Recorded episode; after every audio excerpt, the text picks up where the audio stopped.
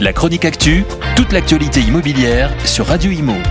En partenariat avec Regus, des espaces de travail adaptés à chacun. La chasse aux piscines non déclarées impulsée par le fisc est un succès. Grâce à l'intelligence artificielle, l'institution administrative a repéré 20 000 piscines non déclarées sur seulement 9 départements. Le Trésor public a empoché 10 millions d'euros de recettes. C'est le dispositif foncier innovant qui a permis d'identifier ces piscines grâce à des images aériennes.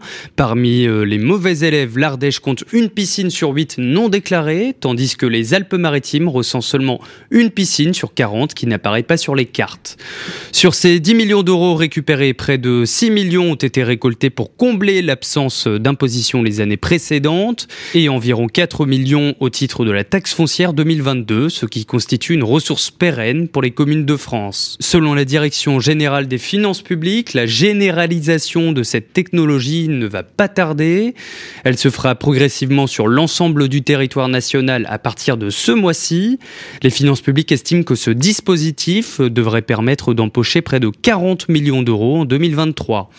Et ce n'est pas tout, ce nouvel outil devrait également détecter d'autres formes de bâtis non déclarés, comme des vérandas ou des grands abris de jardin.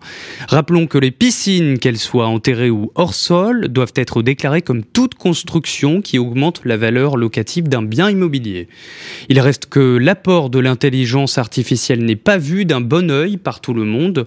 Le syndicat CGT Finance public des Bouches-du-Rhône s'inquiète du remplacement des hommes par les machines et en particulier le manque de recrutement des agents dans un contexte de baisse des effectifs depuis plusieurs années. Il n'en demeure pas moins que cette initiative permettra de mettre de l'argent dans les caisses de l'État et ce en limitant les fraudes.